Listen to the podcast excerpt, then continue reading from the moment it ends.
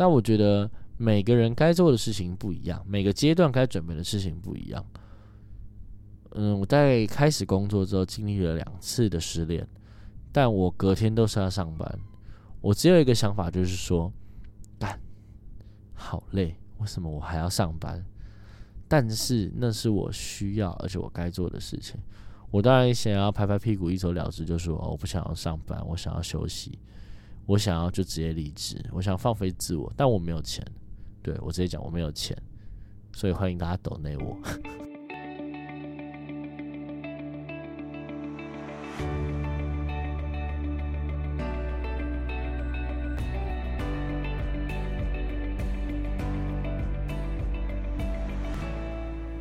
喂，大家好，欢迎来到叽叽喳喳，我是哲，大家好久不见了。自从上一集录制完到现在，又过了差不多四个月的时间。那其实这四个月的时间，在呃我自己发生在我自己身上发生了蛮多事情，就是不论是经历了分手，或者是认识新的朋友，然后。在认识更多的新朋友，对，然后并且可能跟一些人可能处的不来，或者是发生了一些对于我自身自我怀疑的事情的出现。那呃，我先讲一下，就是大致上我最近的近况。那反正就是认识了一些新的朋友，然后我也尽量的让自己保持在一个。就是尽量去认识不同的人，然后去脱离那个很让自己不好受的那个情绪里面。就是那这段时间之后，我还是会不定期的会突然想起以前发生过的事情，就是上一段感情里面会出现的一些状况。那说实在话，我觉得，嗯，没有办法那么快的完全走出来。因为毕竟经历了不少的时间，这是一次一段不是很短的感情，而且其实也是很用心的在投入这段感情里面。对，那当然后来也是因为自己本身没有办法很就是完全的抽离上一段感情带给我的影响，所以也影响着我接下来认识的新的朋友或者是跟我亲近的人。所以，当有时候回头要去，可能在认识在更多下一个阶段，可能认识新的朋友的时候，前一段认识的朋友可能就会因为我的离开而变得跟我有所保持距离。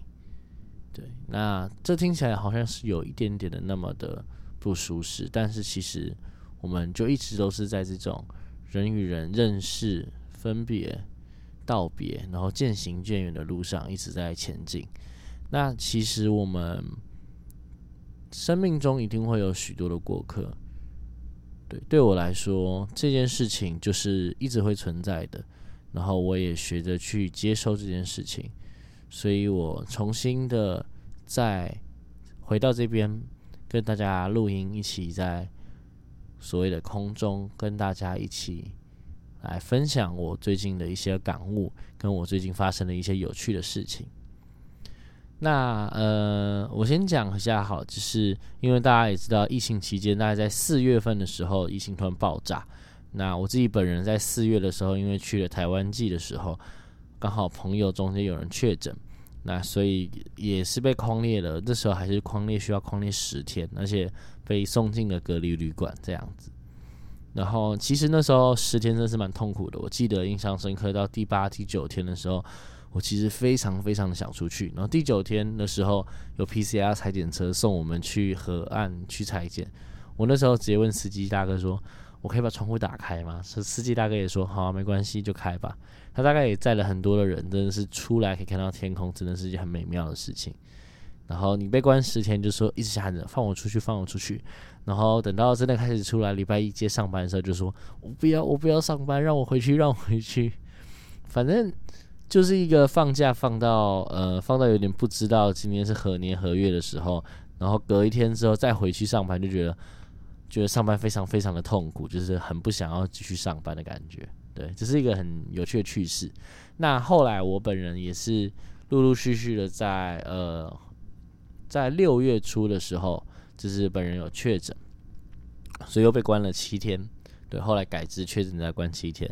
那过程中，就是因为之前已经有确诊的，就是有隔离的经验，不是确诊经验，隔离的经验。对，那我因为我本身有隔离的经验的时候，我就知道哦，我现在又要被关一阵子了，那我可能需要准备什么东西，然后我要怎么让自己好过一点点。所以，于是我就在我自己的租屋处，就是准备了很多的粮食、泡面，然后也有很多的朋友帮我送，可能送餐，不管是早餐、午餐或晚餐，反正我一天都在只吃两餐。然后我基本上在家里的时间就是在玩游戏。然后跟同样确诊的朋友在就是英雄联盟上面就是相会，很久没有打英雄联盟，就是在英雄联盟上面相会，或者是就是看电影。那我也看了很多部很多朋友推荐的电影，那我也觉得都很好看。我觉得这是一个很好的状况，就是如果未来有朋友他听听众们有听到说这些事情可以做，或是需要准备的事情，或者是需之想要问你有怎么样。解决隔离这个无聊的窘境的话，我觉得其实基本上来说，大家都可以去问问看周遭身边的朋友是怎么度过那个隔离的时间的。我相信大家都一定就是隔离的人都会觉得那段时间是很痛苦的，但我也相信大家很乐于分享，就是要怎么样度过那个很枯燥乏味的时间，因为那真的是在等待着什么时候可以出去，那真的是非常的痛苦的一件事情。OK，那。嗯，回过头来，我就是要分享，就是那段时间内，我今天想要分享的故事，就是，呃，在隔离期间，我看了很多部的电影，将近应该有十四，应该有十四，一天差不多平均两部电影，应该有十到十四部电影左右，就是不含什么，就是不含动画，对，动画我看很多，就是像入间同学入魔了动画就全部刷完了一轮这样子，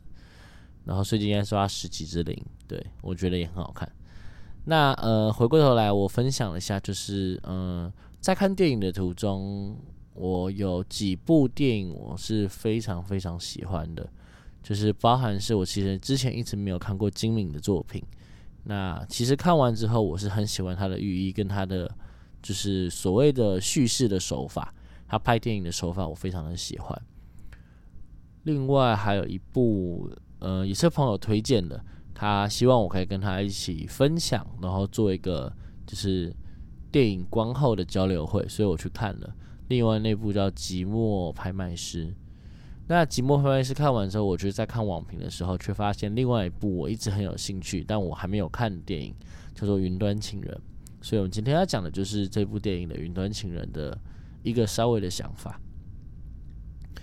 那我接下来讲的东西其实不会提到太多里面的内容，但可能会有点破梗，所以如果还没有看过《云端情人》的，可能可以自行斟酌一下要不要继续听下去。对，那我们开始了哈。就是呢，《云端情人》这部电影，我觉得在我那段时间看下来的感受，就是它是我唯一一部我很喜欢很喜欢的一部情绪表达的一部电影。他的情绪表达，他的张力，他的情感，是我隔离期间看过的电影里面我最喜欢的，所以以至于我在甚至连片尾就是片尾的音乐、片尾的那个字幕跑马灯在跑的时候，我甚至在家里看电影是不想要快转的，就我真的没有想要快转掉那段，因为我还沉浸在那个情绪里面。那。里面就有提到一句话，就是男主角看着别人的相爱，想象着他们是如何的深深的爱过，然后受伤，然后挫折，然后再站起来。相信每一个人或多或少都有经历过这种感觉，就是你以为这个人他可以跟你走一辈子，但其实上，事实上他只是你的一个过客。跟你走一辈子，说不定不是你一开始所想的那个人。但这件事情已经发生了，他在你身上里面就是有留下了某些东西，让你觉得，哦，我现在没有办法那么快的走出来，我没有办法忘记他，甚至你会迷失掉你自己，说我不知道自己要做什么。对，然后呃，电影里面也有提到，就是因为男主角爱上了电脑，但他却不能接受电脑同时跟很多个人处理感情的事情，所以他最后很崩溃，他很不能接受这件事情。但我们身为人类，这件事情有没有想过，我们是不是不一定只能只爱一个人？当然，我们这期不是要谈论开放式关系，对，那。嗯，我在这隔离期间，我也有一本，呃，我也有一本《道德浪女》。那其实他也有提到说，就是所谓的我们可能同时会爱着很多人，然后我们是享受这种很多的爱的感觉。对，但呃，并不是这个重点。就是我觉得电影带给我的感受，其实是比较像是说，嗯，他会给我一种，嗯。我很爱这个人，我觉得这个人的所有特点我都很喜欢，这就是恋爱里面的样子。我在电影里面我可以看得到男主角，就像是我在谈恋爱的时候，他给我那个样子，就像是我很呃盲目的去追求，我很尽全力的去希望这段感情能够一直维持下去的样子。他是一个很青涩在谈恋爱的样子，会让人会一直想要记得。自己那个最努力而且最美的样子，我觉得这部电影拍的很美，因为它其实并不是由什么帅哥啊美女去组成的一部呃商业大片，但是它给人一种很朴实的感觉。纵使它是人类与 AI 科技的感情，但它还是很认真的在阐述着 AI 它自己面对的困境。以及人类跟 AI 不可能在一起的困境，就是即使这是一个不可能成真的感情，但他们还是愿意想要去尝试，想要去努力的靠近着彼此，跟接触到彼此。不知道，我觉得这件事情会让我觉得非常的。唯美嘛，是用唯美来形容嘛？就是我会觉得说，天哪，为什么一个爱情可以变成这个样子，会变得这么的扭曲，这么的天马行空？我们还愿意去相信它？爱情到底有多大的魔力，让我们想要去尝试，想要去完成，想要去完整它？所以我觉得，在《云端情人》这部电影里面，我真的就是看到非常的。我觉我记得我好像也没有哭，我就是看到非常的很进入自己的情绪里面，我就会觉得说天哪，为什么可以拍的这么好？为什么他这么朴实无华的故事可以让人这么的感到沉重？对，那推荐给大家《云端情人》这部电影，我真的觉得非常的好看。对，然后回过头来，我想要再分享一件事情，就是说。嗯，在我三月，其实在我录完 podcast 上一集录完没过多久的时候，我就跟我前女友分手。那其实我也是当下不能够接受，然后默默的、默默的，我就只能接受这个事实，并且去尝试习惯这件事实的发生。对，那。我想要跟大家分享的，并不是那段过程有多么的难受，因为我相信只要有分手过的人，应该都或多或少可以理解，或者是可以知晓那个情绪是什么样子。那我想要分享的是说呢，就是呃，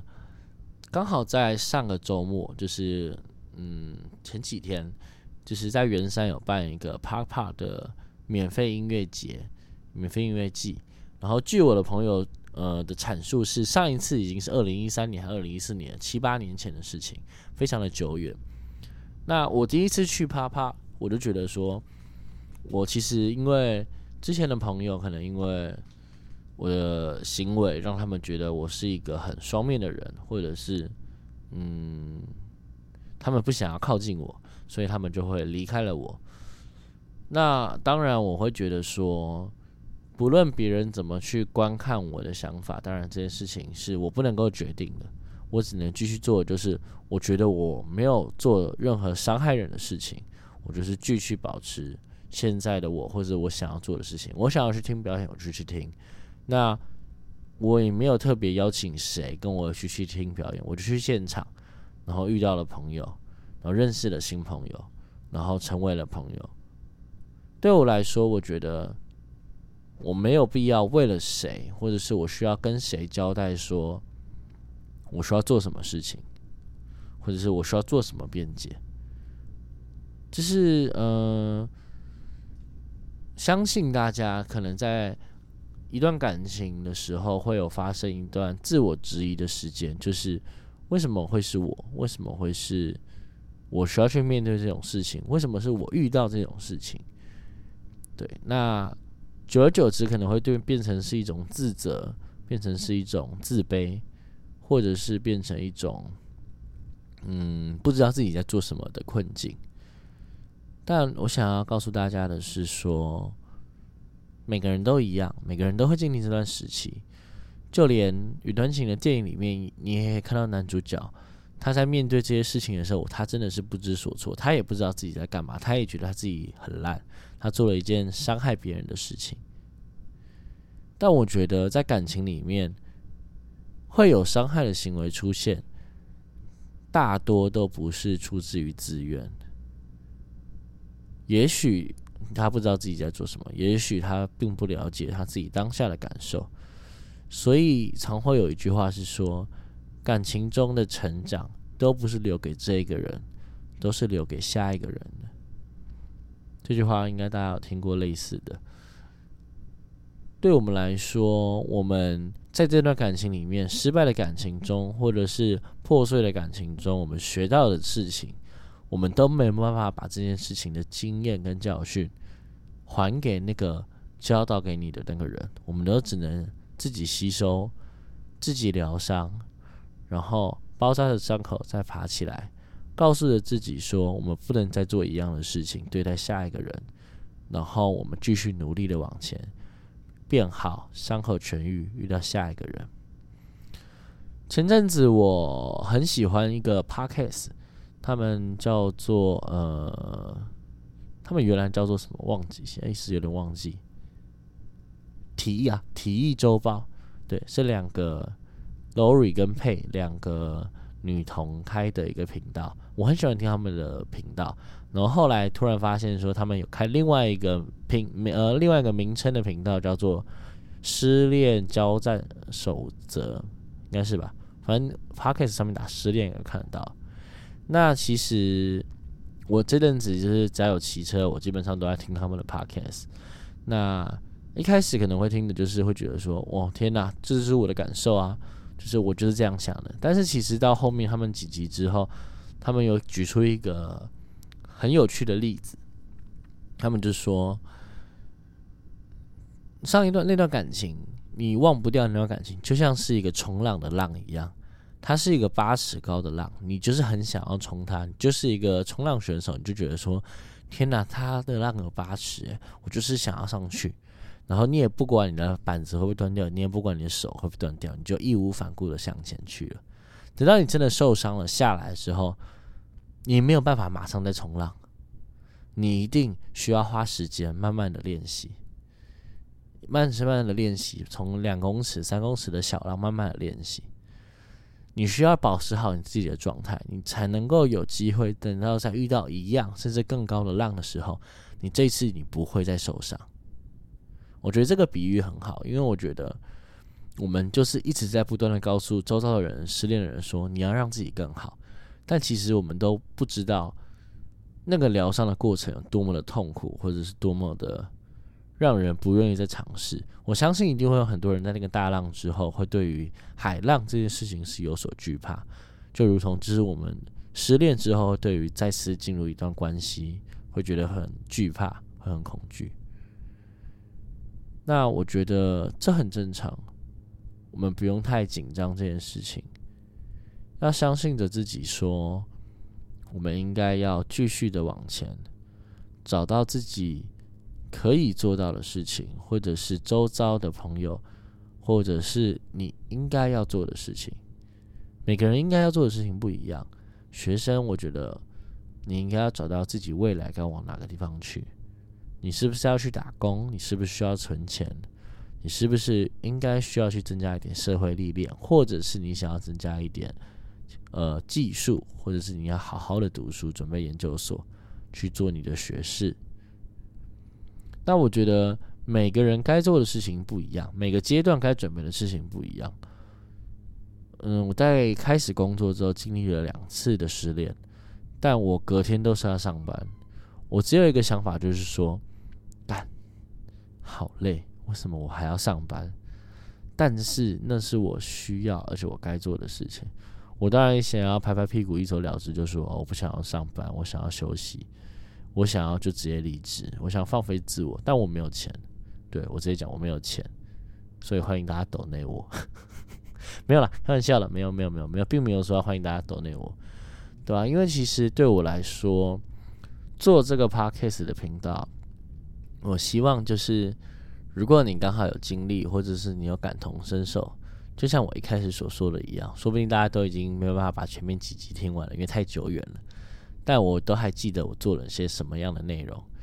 就像我一开始所说的，我做 podcast 并不是希望盈利，或者是希望成名，或者是要变成一个什么可能挤进前百大的一个 podcast 的节目。我只是希望说，我今天有一个想法，我有一个 idea，我有一个观念，我可以分享给大家。然后，当你今天真的遇到这件事情的时候，我可以直接跟你讲说，没事，我经历过，你可以听听看我的想法。当然，我们会一直不断的，可能会点到之前的内容，那就代表说，嗯，那些观念跟那些的想法，跟我当初想的还是一样。在目前这个当下录音的当下为止。我还是觉得当初我的想法是对的，这就是我的一个概念。那我分享给你，你说不定现在不能接受，你可能等到某一天的时候你可以接受。那那个时候可能我也会走到下一个观念去，我就觉得说我之前讲的可能不完全正确。对，那我觉得这可能也是我周遭的朋友，或是之前应该说是之前的朋友，对，因为毕竟他们没有想要跟我联络，就是我之前的朋友。觉得我很双面的理由，我自己认为我是一个很感性的人。那也有朋友就是跟我讲说，戏剧他的戏剧系的朋友也常常会这样，就是当下会有一个想法，下一秒钟又会有另外一个想法出现，然后会跟之前截然不同，会打自己的脸的那种。但我认为我会一直觉得这件事情是一个很常见的状况啊，不知道为什么大家都不会觉得，就是会很矛盾。就是，尤其是当自己在一个很混乱的时候的时候，可能你一方面你想做这件事情，就是你想这件事情，但你表达出来的语气或者讲出来的话，或者是你想要呈现的一件事情，却跟当下不一样。我觉得倒不是说我们这样子是很双面，我觉得比较像是说我们想要让自己。尽量两面两个面向的人，两个面向的状况都能够了解，都能够去认知到自己的状态。我觉得那是一种，我会自己觉得，我对自己的辩驳是，我觉得那是一个情感上很合理的一个样貌。就好比说，我今天觉得啊，我直接举例好了，我之前发了一个，就是。影片上面是有提到说，我觉得就是呃，有一个接受采访忧郁症的人很辛苦，他很可怜，被家里的人抛弃。但当我晚上再过稍晚，大概过两三个小时之后，就是更晚，就是可能半夜三四点的时候，突然看到我一个同事，他跟我讲了一句话，讲说他真的好可怜哦。那个时候，我突然有一个想法，是我觉得说，他真的好可怜吗？我不知道，他的家人也很可怜啊。他的家人可能陪着他十年了，很努力的在照料他的生活。最后，他家人受不了，离开了他，让他自己一个人想办法活下去。离开了他之后，让他自己生活过得更好。然后，他也理解他的家人离开他的理由，所以他想办法让自己继续一个人的活下去。所以他的最大愿望是希望可以家人可以再接纳他，那听起来真的是很难过的一件事情，因为这件事情不是他能决定的，生病这件事情不是他自己能决定的，但是他遇到这件事情，所以他的命运很可怜。但回过头来讲，我觉得我当下的想法是觉得说，是他很可怜，难道那我不可怜吗？难道没有生病的人不可怜吗？我不知道，我会觉得说，为什么大家都只可怜那些生病的人？那那些没有生病的人就不可怜吗？我会觉得我还是一样受到相同的，就是就是大家会觉得你就是正常人啊，你为什么不能好好走出去？他是生病的人，他这样子，所以他很可怜啊，因为他不能决定他生病的。那我当下就很生气，我会觉得说，那我呢？我不可怜吗？我也是一样，一个人想办法活下去的人啊，难道我不可怜吗？所以我当下是感受到一个愤怒的感觉，我是觉得说，对他很可怜，我们都知道，你不要再跟我讲了。所以我就后来又再发了一个自由的现实动态，那刚好也有就是，嗯，就是不喜欢我的那群朋友的人有看到，对，其中一个人有看到。然后他就觉得我很双面，他就跟我讲了其他那些人不喜欢我的理由，那我也接受，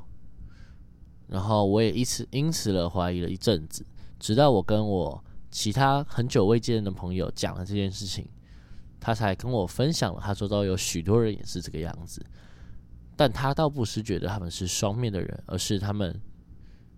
情感流动的比较快，他们的思绪、他们的自我认知跟他们的。感受力比其他人来的快一些，所以他们会在很短的时间内反复经历了好与坏的两个面相。呃，所谓的可能光明面跟黑暗面的两个面相，我觉得是这样。我也自己知道，我也会有一些黑暗面的感觉。我也知道说，在面对一些事情的时候，我其实并不是很成熟的，不论是感情上面，或者是情绪上面，就是意气用事的情绪上面。我也觉得我并不是做事是一个很成熟的样子，但我很努力的去接受我当下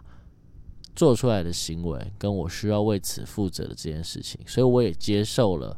我那些之前的朋友现在想要疏远我的一个心态。所以对我来说啦，嗯，这段时间内就是很最近的情况下，我认知到了一件事情，就是说。这世界上一定会有不满意你行为的人出现，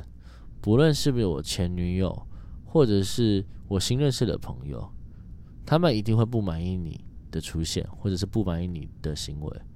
但我也有认识很多愿意接纳我的人，愿意接纳我真实样貌的人，愿意跟我讲真心话的人。那我也会想办法尽量的避免去伤害到他们，因为假如。我曾经因为这些原因伤害到了别人，所以我觉得回到刚刚那个云端情人的事情，主角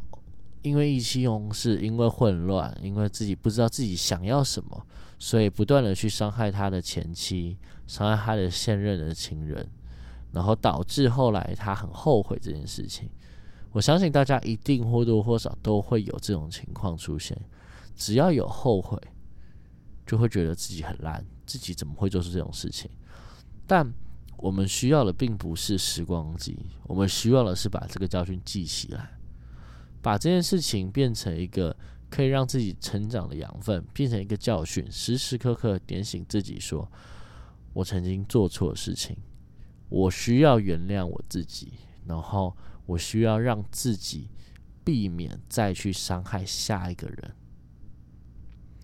我觉得这很难啦，因为我觉得我自己也不一定做得到这件事情。但我希望，呃，如果有幸听到这一集的观众朋友，都可以跟我一起努力看看。我觉得，嗯，我现在的做法就是，我想要让自己继续的变好，不论是我自己的乐团，就是在这段时间我加入一个乐团，我们自己乐团希望有闯出成绩。我自己的情谊，就是我自己的恋情跟我的技术也能够越来越好。我也希望我的 podcast 能够继续稳定的往前更新。我也希望我认识的人能够不要再次的可能因为我的混乱，或者是我自己做错的一些事情，或者情绪上的字眼去伤害到别人。我觉得很希望说，呃，这件事情可以慢慢的朝好的方向前进，然后我自己也能够越来越好。或许大家会觉得自己有一些过不去的关卡，或者是自己有一些做不到的事情，但我想要跟大家分享的是说。能够让自己过去的人，也只有你自己，不会有别人可以帮助你，也不会有人可以帮你真正的变好。只有你自己找到了自己想要的方向，他才有可能会慢慢的好起来。说不定你不一定会有一个很明确的目标，但你至少知道你现在该做什么事情。当你今天把该做的事情做的差不多的时候，你就会有一些可能会想要做的事情。那可能会想要做的事情之后，再慢慢去筛选，你要怎么去完成，一一完成这些你想要的东西跟你想要的事情。我觉得这件事情还蛮明显，就是说，像我最近，最近还是会有可能会有一些就是固定的叫什么消费欲望，就是我会想要吃冰，就是因为这太热，最近这太热，我就会想说，我想要吃冰。我可能不会像呃公司的同事一样每天都在喝饮料，但假设我今天真的很需要糖分的补充，我就会想要喝一杯饮料。对，那我以前的频率大概是一天喝两杯吧，但我现在大概是三四天喝一杯饮料这样。大部分可以就是喝水，不然就喝牛奶。就是我会想让自己保持在一个比较健康的状况。顺带一提，我今天因为上班真的太热了，我总共喝掉一个早上就喝掉了两千四百 CC 的水。我觉得我今天非常的健康，因为我晚上还是有在喝水。对，啊，题外话，反正嗯，希望希望啦，真的是希望，希望我周遭的人可以不要再因为我的存在而被我伤害到。那这是我对自己的期望，这是也是最低限度对于自己的一个汲取教训的一个期望值。对，然后。是希望大家很高兴是认识我的，是希望大家是愿意跟我做朋友，可以跟我分享很多的事情。可以再插一个题外话，就是说我刚刚在录 podcast 前的时候，我刚刚就很有点想要找别人讲话聊天，想要去开一下嗓。如果我发现哎靠腰，我的 IG、Instagram 的 现实动态全部回完了，然后也没有人要回我，然后 Face Line 也没有人要回我，然后交友软体听的或者是新交也没有人要回我。我觉得啊，我这么没有人缘嘛，所以我只是想一想，算了算了，没事，回来我们回来录音，录音总会有人要听了吧，对不对？对吧？换个方式吧，就是你想要讲一些事情，你想要分享一些东西的时候，可以跟别人讲，你也可以把它写下来，你也可以把它拍成影片，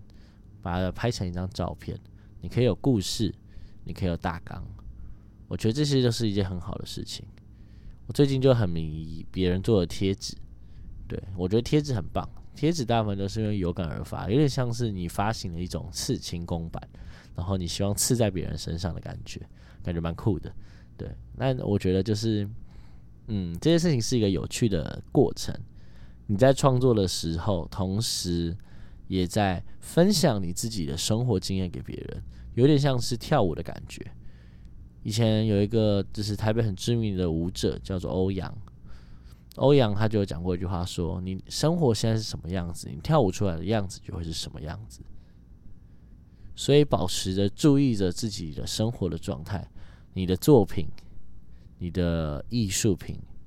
你的所表达出来的一切，就会是往那个样子前进的。如果你今天样子越来越好，你感觉你的状态越来越好，那你做出来的东西就会越来越好。理论上来讲是这样，所以我希望说，我可以未来可以接收到大家更多好的作品，然后大家可以慢慢的，不论是发生什么样的问题或困难，我觉得希望大家都可以勇敢的往前走，然后努力的让自己不要那么痛苦，或者是不要一直沉溺在那些以前觉得很自责的情绪里面。对那说实在话，我也没有其实想要讲鸡汤啦。但是我其实这一集没有没有录制访纲，对，超混，妈的，每次的第一集，不管是第一季第一集还是第二季第一集，都没有录制访纲，就是突然就想讲了。但我觉得就是这样嘛，对不对？万事齐同来嘛，我们只要愿意开始，都有机会继续往前。更不要说我其实前一天晚上，就是今天晚就今天啦，反正我就是回回到家里面，我发前前阵子发了一个，就是征求大家帮我做第二季的封面。我就明明之前就很多人说。他们他们觉得我的第一季做的很丑，然后要再帮我重新设计一个啊，那些人都不见了，要求 没有人要帮我做，那只好自己做，对吧？哎，不准，真的是大家以后谁再说我封面很丑，好不好？你来，你来，我真的做不下去，我光是拉那个，我光是拉那个就是剪裁的那个，我就觉得拉拉到我觉得眼睛快瞎掉了，我也没有电绘板啊，我就是用。就是用 Mac 那边硬画，那边点点点点，才终于把它做完。我就觉得好累哦，不想再做了。我就是做一个大概我想要的样子出来就好了，对吧？我就是最近很喜欢这个风格，我就这样做嘛。可能哪一天我 AI 突然哎又又又开始很常碰 AI，我的技术突然上升了，我就会说好，那我再做一个更好一点点的。所以我觉得现在这个也没有到，我觉得就是可以接受啦，只是没有到很丑嘛。为什么大家一直说很丑？对不对？啊，我就很喜欢这个风格，不然你来做给我一个啊，对不对？啊，这是一个很很随性的一个抱怨，但我真的觉得说，对我觉得我当然知道说，做艺术的人，他们想要做出这个作品是会是专业度专业度的问题，他们需要收钱，但我只能说，就是我之前真的听到，就是我那些朋友们就是讲说，我就帮你做一个啊，没关系啊。就是他们真的就是有说过，有答应过我要帮我做，但我真的没有收到有人愿意回复我那则现实动态，可以愿意帮我做的，所以我就只只好再自己来了，因为我真的是很想要，就我最近真的就是很想要开始录我的 podcast，对，OK 啦，那如果有幸的话，希望我希望可以固定是呃隔周录音，就算即使是。呃，即使是我可能提早录音也好，我也会是放到就是一周发一篇的情况，对吧？因为最近其实蛮多的想法，不管是我参加啪啪之后，有很多的，就是又回到音乐季的怀抱的感觉，或者是我遇到的一些故事，我听到一些故事，还有我哦，还有就是我自己有一个看完电影，就是看完《波西米亚狂想曲》，我对于认知、自我认同上面也有一些提升。所以我就是希望说，嗯，未来可以跟大家分享我自己的想法，也希望大家可以继续持续的更新听我的频道，然后认识我这个人的想法，跟接收并且交流，让自我成长。对，那说实话，我其实并不是一个什么教育系体质的 podcast，教育意义的 podcast，我也甚至也没有什么，就是。相关的学术研究，对，不像什么古埃啊，或者是一些心理学的那些频道，但我就只是分享我一个身为大家的朋友，就是如果你愿意听，那就是你就是我的朋友，对，身为大家的朋友，我会我有一个想法出来。丢给你，你可以去听听看，想想看，你想要把它当成是一个睡前想要听的一个小品，或者是你这一集因为失恋，所以你想要听一下。我失恋的状况，跟我怎么改善我的生活状况也没关系，只要你能够在这个影片里面四十分钟里面，你快要四十分钟，对，里面可以找到这些你想要的元素，那恭喜你，也谢谢你辛苦你听到这边，对，那我们今天就录到这边了哈，谢谢大家的收听，我是哲，我们下次见喽，拜拜。